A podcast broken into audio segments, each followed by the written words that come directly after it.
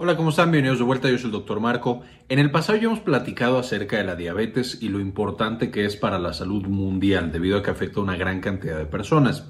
Sin embargo, no habíamos platicado acerca de un tipo de diabetes muy importante y que afecta a eh, mujeres embarazadas, que es por supuesto la diabetes gestacional y no solo a la mujer embarazada, sino también al bebé. Entonces, el día de hoy nos vamos a enfocar en la diabetes gestacional, que la causa, cómo prevenirla y cómo tratarla. Eh, eh, si quieren ver el otro video de diabetes, mucho más general, se los dejo como siempre en la parte de arriba para que también puedan consultarlo y ver algunas de estas cuestiones de fisiopatología. Con esto empecemos.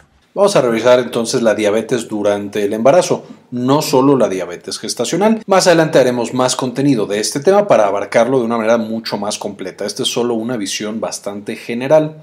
Ahora sabemos que la diabetes es por supuesto una alteración en la función de la insulina o en la cantidad de insulina que produce el cuerpo y eso lleva a una alteración en el metabolismo de los carbohidratos, conocidos también como azúcar. Pero bueno, no son solo azúcar, son diferentes moléculas que pertenecen a los carbohidratos. Y tenemos que la diabetes puede aparecer o empeorar, si es que ya la teníamos, durante el embarazo. Esto debido a los cambios propios del embarazo que ya vimos con mucho más detalle en un video previo de cambios fisiológicos durante el embarazo que les voy a dejar acá en la parte de arriba el enlace para que lo puedan consultar. Ahora, la progresión de la diabetes se va a asociar con el incremento de hormonas en el embarazo. Esto se ve que mientras más tiempo tenemos de embarazo, mayor concentración de hormonas vamos a tener también y mayor bloqueo de la función de la insulina y de las características de, la diabetes vamos a y puede llevar a complicaciones severas en el embarazo, tanto para la madre como el bebé, incluida por supuesto la muerte de uno de ellos o de ambos. Esto debido a las complicaciones que pueden llegar a presentar. Ahora sabemos que la diabetes, ya lo vimos en ese otro video que les recomendé, de qué es la diabetes, que de nuevo les dejo el enlace en la parte de arriba. La diabetes es una enfermedad, por supuesto, de la hormona insulina y de sus mecanismos contrarreguladores. Platicábamos en ese video de diabetes que cuando nosotros consumimos carbohidratos, pan, tortilla, frijoles, frutas, verduras, cualquier carbohidrato que son, no nos podemos imaginar, va a ser digerido y separado. Estas moléculas de glucosa, después de haber pasado por el estómago, en el intestino son absorbidas y pasan, por supuesto, a la sangre. Ya en la sangre van a llegar y van a nutrir, por supuesto, a nuestros tejidos, es decir, salen del vaso sanguíneo y van al cerebro, al corazón y demás, y le dan esa glucosa y las células pueden hacer su proceso energético y seguir con vida. Al mismo tiempo, dentro de esas moléculas de glucosa en la sangre van a llegar a el órgano llamado páncreas. Y este páncreas al detectar la glucosa a través de diferentes mecanismos que también ya tenemos un video específico llamado páncreas endocrino, que les voy a dejar en la parte de arriba para que puedan consultar, va a detectar a través de esos mecanismos que no vamos a mencionar la cantidad de glucosa y cuando atraviesa cierto umbral empieza a secretar insulina. Esta insulina secretada va a ir a diferentes tejidos y esta glucosa sobrante va a acumularla. Va a decir, ¿sabes qué? Ya todas mis células tuvieron adecuada cantidad de glucosa, guardemos el resto para cuando nos haga falta y lo va a guardar principalmente en tejido adiposo, en músculo y en hígado. Ese sería el mecanismo normal. Cuando falta, por supuesto, la glucosa, no hemos comido en unas horas, entonces se apaga la insulina y vamos a tener otras hormonas que liberan esta glucosa del tejido adiposo, los músculos y el hígado, otra vez hacia la sangre para que se sigan nutriendo nuestras células. Entonces, cuando nosotros tenemos diabetes, hay dos diferentes tipos, diabetes mellitus tipo 1, que es cuando el sistema inmune destruye nuestro páncreas y por lo tanto ya no existe nada de producción de insulina, lo que lleva por supuesto a la acumulación de glucosa y a que se acumule no solo en vasos sanguíneos, sino en nuestros tejidos y convirtiendo a la glucosa en una toxina. Cuando está elevada va a ir destruyendo lentamente todas las células y proteínas de nuestro cuerpo y dañando por supuesto nuestros órganos. En la diabetes mellitus tipo 2, eh, aquí lo que veíamos es la acumulación de glucosa, tenemos hiperglucemia y por supuesto la destrucción de los diferentes tejidos. En la diabetes mellitus tipo 2, que es un poco más frecuente, es la que se asocia al sobrepeso y a la obesidad y es la que da principalmente en adultos, tenemos que diferentes órganos, principalmente el tejido adiposo, o otras estructuras que ahorita vamos a mencionar, empiezan a secretar hormonas. Cuando ya hay demasiada glucosa y demasiada insulina, secretan unas cosas llamadas hormonas contrarreguladoras de la insulina. Y estas hormonas esencialmente bloquean la función de la insulina. Entonces, aunque nuestro páncreas esfuerce y secrete grandes cantidades de insulina, esta no va a funcionar en nuestras células. Esencialmente hemos desarrollado algo llamado resistencia a la insulina. Y de manera muy importante, cuando nosotros o uno de los principales órganos que va a generar resistencia a la insulina es la placenta. Y ahorita lo vamos a ver un poquito más adelante. La placenta, cuando ya está el bebé ahí metido, necesitamos que las mujeres embarazadas tengan un poco de resistencia a la insulina, que tengan niveles de glucosa un poco más elevados para que el bebé fácilmente pueda agarrarla y pueda crecer. Entonces, un poco de resistencia a la insulina es normal en el embarazo, pero en pacientes que ya tenían factores de riesgo, que ya estaban como caminando hacia la diabetes, que ya tenían mucho riesgo, por supuesto eso puede ser lo que incline por fin la balanza a que ya desarrollen la diabetes completa. Algunas de las principales hormonas que va a producir esa placenta son el lactógeno placentario, la progesterona y los estrógenos, que de nuevo ya hemos visto en ese otro video de cambios fisiológicos durante el embarazo, que ya les dejé el enlace en la parte de arriba. Y también la placenta puede producir, por supuesto, cortisol y puede producir incluso algunas moléculas eh, del sistema inmune, como el factor de necrosis tumoral. Ahora, esto significa que tenemos tres diferentes tipos de pacientes en este tipo de patologías. Tenemos las pacientes que tienen diabetes mellitus tipo 1, a lo mejor desde que estaban en la adolescencia, desde que estaban en la infancia y se embarazan, porque por supuesto estas pacientes eh, con un adecuado manejo pueden vivir una vida prácticamente normal y embarazarse. Entonces ahora tenemos una paciente embarazada que también tiene diabetes mellitus tipo 1 tenemos pacientes diabéticas con diabetes mellitus tipo 2, es decir, a lo mejor ya estaban con metformina, ya tenían factores de riesgo, ya tenían el diagnóstico y todavía están en edad reproductiva y entonces por lo tanto ya tienen su diabetes mellitus tipo 2 y su embarazo Finalmente podemos encontrar pacientes que eran aparentemente sanas, que nunca se les había detectado ninguna alteración de la glucosa, pero que durante el embarazo eh, se hace por supuesto la prueba de tamizaje y sale que tienen diabetes gestacional. Evidentemente la paciente con diabetes mellitus tipo 1 no tiene resistencia a la insulina, ella solo es incapaz de producir insulina porque su páncreas, las células específicas que producen insulina fueron destruidas por su sistema inmune, entonces este es un caso aparte, pero en estos dos casos de acá, las pacientes que ya tenían diabetes mellitus tipo 2 y las pacientes que aparentemente eran sanas y debutan con diabetes gestacional, ellas, como mencionamos, ya tienen resistencia a la insulina. A lo mejor no había sido tan evidente y no había llegado al diagnóstico específicamente acá de diabetes, pero ya tenían ahí factores de riesgo y ya tenían carga. Y en este momento es cuando se, de nuevo, eh, inclina ya la balanza y llegamos al diagnóstico. El manejo de las tres pacientes va a tener cosas muy similares y va a tener otras cosas, por supuesto, que son diferentes de acuerdo a su tipo de diabetes. Y esencialmente lo que van a tener estas tres en común es que ya tenían de por sí un mal balance entre la insulina y el resto de las hormonas contrarreguladoras, en un caso porque no existe la insulina ya y en el otro porque hay resistencia, la balanza está un poco inclinada de una manera incorrecta, y ahora con la aparición del bebé y de la placenta y las hormonas que la placenta empieza a producir, de nuevo como el lactógeno placentario, progesterona, estrógenos, todo lo que la placenta produce, nos va a llevar a que incremente la resistencia a la insulina, entonces el bebé puede llegar a crecer. Y esta paciente, especialmente las dos de la derecha, la que debuta con diabetes gestacional o la que ya tenía diabetes mellitus tipo 2, empieza a tener una gran producción de insulina y en, las tres pacientes, eh, tanto diabetes mellitus tipo 1, 2 o diabetes gestacional, todas van a tener una gran cantidad de glucosa. Y ya quedamos que la glucosa solita es tóxica, entonces puede atravesar a donde está el bebé, causar toxicidad, malformaciones, incluso abortos espontáneos o la pérdida del bebé, la muerte del bebé. Ahora, por otro lado, las pacientes tienen un exceso de insulina porque están tratando de compensar el exceso de glucosa, pero no lo logran por su resistencia a la insulina, y esto lleva a la aparición de unas sustancias conocidas como factores de crecimiento insulinoides, que se producen en el hígado en respuesta a la insulina. Y estos factores atraviesan placenta y pueden llevar a que este bebé crezca de más. esencialmente dándonos un bebé muy muy grande, también conocido como bebé macrosómico.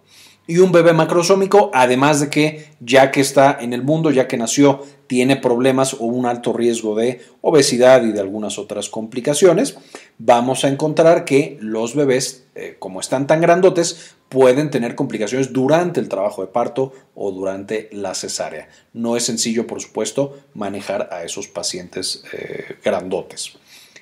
¿Cuáles son los signos y síntomas que sienten las mujeres durante el embarazo al ser diabéticas o al tener una diabetes gestacional? El gran problema, como veíamos en el video de diabetes, es que es prácticamente asintomático. No hay ningún síntoma, no les duele la cabeza, no tienen sed, no tienen mucho, no tienen absolutamente nada y tienen la glucosa elevada constantemente siendo tóxica para sus órganos y para los órganos del bebé, causando cardiopatías, eh, patologías renales, malformaciones del cerebro, etcétera, etcétera, y la mamá no se da cuenta para nada. De nuevo, completamente asintomática. En algunos casos raros sí puede haber eh, algunas pacientes que manifiestan que tienen sed, que tienen mucho sueño, eh, que tienen otras cosas que también se pueden presentar en el embarazo sin diabetes. Y por eso es tan importante que se haga el tamizaje, que no importa si la paciente sea de muy alto riesgo, de riesgo intermedio o de bajo riesgo, que hagamos una prueba para ver si tiene resistencia a la insulina y tiene diabetes y se dé el tratamiento y la ayuda adecuada. Ahora, ¿a quién le da? ¿Quiénes son las principales pacientes que nos deben de preocupar? Por supuesto, alguien que ya tiene diabetes siempre es una preocupación para el embarazo y necesita una asesoría preconcepcional mucho más importante, que desde antes le estemos dando los medicamentos el manejo del peso, el manejo de multivitamínicos o algún otro suplemento, medicamentos, etcétera, etcétera. Y que se embarace cuando tiene las condiciones óptimas, que no sea, por así decirlo, un embarazo espontáneo, sino que sabemos que el bebé viene en buenas condiciones. Ahora, fuera de las pacientes que ya tienen diabetes mellitus tipo 1 o tipo 2, la, la diabetes gestacional se asocia a pacientes que se embarazan con sobrepeso y obesidad Pacientes que tienen antecedentes de diabetes gestacional, por ejemplo, en el bebé anterior tuvieron el diagnóstico de diabetes gestacional, aunque después se normalizaran. Y por supuesto, las pacientes que no se les detectó la diabetes gestacional, pero que tienen un bebé macrosómico, que se define como cualquier bebé que nace por arriba de 4 kilogramos de peso. También las pacientes que tienen antecedentes de diabetes en familia, especialmente diabetes gestacional, que la mamá, que la abuelita, que las hermanas tuvieron diabetes gestacional, ya es un factor de riesgo importante. Y por supuesto, cualquier paciente que se embarace sin una asesoría preconcepcional adecuada está un poco en riesgo porque no sabemos cuánto pesaba antes, cuánto puede subir de peso de manera normal en el embarazo, si tenía algunos de los factores de riesgo, etcétera, etcétera. Es decir, ya genera un riesgo más elevado. Ahora, ¿cómo se hace el diagnóstico? Ya quedamos que hay que hacer una prueba de tamizaje. Es decir, en todas las pacientes embarazadas se hace una curva de tolerancia a la glucosa oral. Se le da a la paciente a tomar 75 gramos de glucosa y de ahí medimos cuánto tenía de glucosa en sangre. Antes de la prueba, por supuesto, que tiene que la, la paciente que llegar en ayuno cuánto tiene a la hora de que tomó los 75 gramos de glucosa y a las dos horas de que tomó los 75 gramos de glucosa. Y esta prueba en pacientes con un riesgo bajo se va a hacer en la semana del embarazo 24 a 28, que es cuando las hormonas del embarazo han alcanzado un pico más alto y por lo tanto la resistencia a la insulina generada en el embarazo también ya alcanzó su punto más alto. Sin embargo, si ya sabemos que esa paciente es de alto riesgo, por lo que mencionábamos en la diapositiva pasada, peso, antecedentes, antecedentes de diabetes gestacional, etc., entonces podemos hacer la prueba a partir de las 14 semanas, porque la glucosa, mientras más elevada esté y mientras sea más temprano en el embarazo, puede ser mucho más peligroso para ese bebé y ese pequeño y por supuesto también la paciente embarazada. Ahora, ¿cuál es el tratamiento? Esencialmente lo que queremos es normalizar el nivel de glucosa en sangre y eso va a llevar a que no tengamos la toxicidad asociada a la glucosa. ¿Cuánto es lo que queremos tener? La glucosa en ayuno abajo de 92 miligramos por decilitro. En la prueba de eh, la curva de tolerancia a la glucosa oral a la hora tiene que estar abajo de 180 miligramos por decilitro y a las dos horas abajo de 153 miligramos por decilitro. Entonces, si tenemos estos parámetros, podemos decir que la prueba fue negativa, que la paciente no tiene diabetes gestacional. Si está por arriba, entonces tiene diabetes gestacional y vamos a estar monitorizándola que tenga menos de 90 miligramos por decilitro en la glucosa en ayuno y menos de 6.5% de hemoglobina glucosilada. Importante mencionar, las pacientes embarazadas naturalmente tienen hemoglobina glucosilada más baja porque tienen menos hemoglobina, los eritrocitos duran menos tiempo. Entonces son diferentes los parámetros versus un paciente completamente eh, normal, es decir, no embarazado. También, importante mencionar, van a encontrar en algunas guías que se recomienda menos de 6% de hemoglobina glucosilada. Sin embargo, esto aumenta un poco el riesgo de hipoglucemias, porque como veremos más adelante, el principal tratamiento farmacológico es con insulina. Entonces, el riesgo de hipoglucemia está ahí y puede ser peligrosa la hipoglucemia en algunas ocasiones. Ok, vamos a suponer que ya tenemos una paciente y que tiene diabetes gestacional.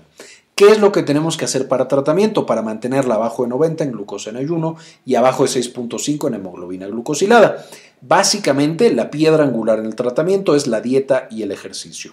Y la mayoría de las pacientes, a menos que ya tengan una eh, diabetes más importante, van a poder controlarse con estas dos intervenciones, dieta y ejercicio y por supuesto la dieta tiene que ser adecuada, no solamente en cantidad, sino también en calidad y en el tipo de alimento que se está incluyendo.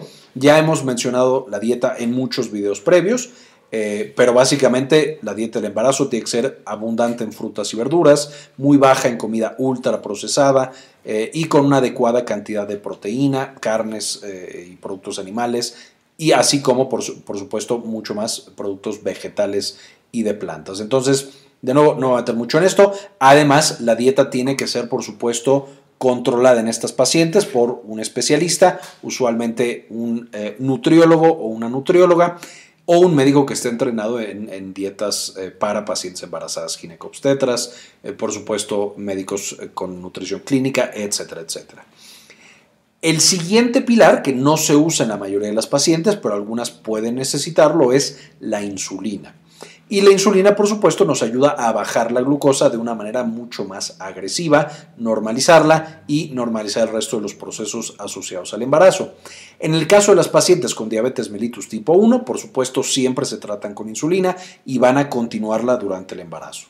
En diabetes mellitus tipo 2, previo al embarazo, usualmente estaban tomando metformina y las vamos a cambiar a insulina o en las pacientes que tengan síndrome ovario poliquístico, que también es una eh, indicación clara o que, una patología que causa resistencia a la insulina. También usualmente las teníamos con metformina y las vamos a cambiar a insulina. El principal tratamiento farmacológico es insulina, aunque también se puede llegar a utilizar la metformina. Y esta metformina tiene menos riesgo de hipoglucemias, eh, sin embargo, en el primer trimestre en particular puede ser complicado su manejo y por supuesto siempre tendrá que ser monitorizada por el médico ginecólogo que está viendo a esa paciente particular. Ahora, ¿cómo se previene? Evidentemente, uno de los puntos más importantes que hemos hablado muchas veces en el canal es la asesoría preconcepcional, es decir, el planear el embarazo y que el embarazo llegue en la situación ideal para esa paciente y ese bebé. Eso es lo más importante para asegurar que tendremos buenos desenlaces. Número dos, el diagnóstico temprano a través del tamizaje con la curva de tolerancia a la glucosa oral en la semana que le toque de acuerdo a su riesgo a esa paciente. En cuanto al peso, por supuesto que las pacientes tienen que subir de peso durante el embarazo, pero no subir demasiado. En términos generales, una regla eh, que podemos tener en mente es para personas que se embarazaron con un peso normal, tienen hasta 13 kilos máximo de peso que pueden ganar. Las pacientes que se embarazaron con obesidad pueden subir hasta 9 kilogramos, no pueden subir más. Esto por supuesto variará y el médico que esté viendo ese embarazo dará, digamos, el número oficial para cada una de las pacientes. Sin embargo, una buena indicación o una buena guía que le podemos dar a, nuestros pacientes, nosotros como no especialistas, 13 kilos para una persona normal, 9 kilos para una persona con eh, obesidad o con sobrepeso. La dieta adecuada, de nuevo, eh, adecuada hemos hablado mucho de a qué nos referimos con adecuada, sin embargo, el médico será el que dará las principales indicaciones y mantener la actividad física. Esto por supuesto puede ser complicado, especialmente hacia el final del embarazo, pero por supuesto hay ejercicios más que adecuados para estas pacientes. En todos los meses asociados a su embarazo. Entonces, tratar de mantener una actividad adecuada también ayuda bastante con el metabolismo, por supuesto, de la glucosa y con eh, asegurarnos de que esa diabetes o no aparezca, la diabetes gestacional, o si ya la paciente tenía diabetes, que no vaya a tener complicaciones o no vaya a tener algún otro punto. También como seguimiento, una vez que encontramos una paciente que antes no tenía nada y le encontramos diabetes gestacional, va a ser muy importante que después del embarazo le demos seguimiento porque puede desarrollar ahora sí diabetes o puede desarrollar más rápido algunas de las complicaciones asociadas a la diabetes como retinopatía diabética, que también ya hemos visto en videos pasados y también les voy a dejar acá arriba para que puedan consultar qué onda con esa retinopatía diabética, que de nuevo aumenta su riesgo en estas pacientes. Finalmente, ¿cuáles son las complicaciones de la diabetes?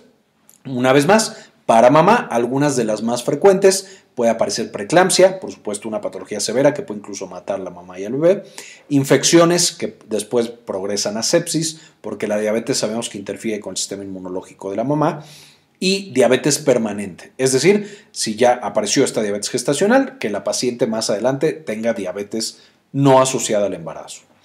En el caso del bebé, de manera aguda, puede aparecer hiperbilirrubinemia, es decir, el bebé se pone amarillo cuando nace, macrosomía, por lo que ya estábamos mencionando, malformaciones que son bastante amplias, desde cardiopatías, anencefalia o alteraciones del cerebro y del sistema nervioso central, eh, alteraciones de eh, básicamente todo órgano que se les ocurra, puede tener una alteración de los riñones, por supuesto, asociado a la diabetes gestacional y a los niveles altos de glucosa. La hipoglucemia neonatal, es decir, ya que nació el bebé, parece que es sano, pero nos hace una crisis de hipoglucemia, de glucosa muy baja, y eso lo lleva a tener complicaciones también importantes si no se trata a tiempo. Síndrome de dificultad respiratoria, que también ya vimos en un video pasado, y también les voy a dejar el video acá arriba para ver cómo se maneja eso. Y finalmente, aborto espontáneo o incluso la muerte del bebé en meses ya tardíos del embarazo. Eso frecuentemente también puede pasar con una diabetes gestacional no manejada de manera correcta. Y es por eso que es tan importante detectarla y por supuesto también manejarla. Les dejo la bibliografía de, esta, de este video que estamos generando. De aquí saqué la información. Especialmente les, recomiendo las guías de la Asociación Americana de la Diabetes del 2021, o se acaban de, actualizar este año. Y de ahí saqué en términos generales eh, la mayor parte de esta información. Y el resto de la, de la información también está interesante, más de fisiología, fisiopatología, eh, para que también lo puedan consultar. Finalmente, no podía irme sin eh, agradecer a las personas que han sido apoyar al canal con una donación mensual de uno o de dos dólares al mes. Realmente nos ayudan para hacer este tipo de investigaciones y presentarla para todo el mundo de manera gratuita. Este video en particular quiero dedicárselo a Enrique Segarra, Ana Karen Tejeda, Nadia Godoy, Aurora Martínez, Gladys Alvarado, Rosaura Murillo, Héctor L.P. Sáenz, Laila Hernández, Rubén Núñez, Antonio Guizar, Bajo la Lupa, Matías Hernández, Jason Silva, Jorge C. Beltrán, Yami Pascasio, Susana Vidal, Daniela Valencia, Aurora Martínez, Cindy Magaña y Vaquita Gamer.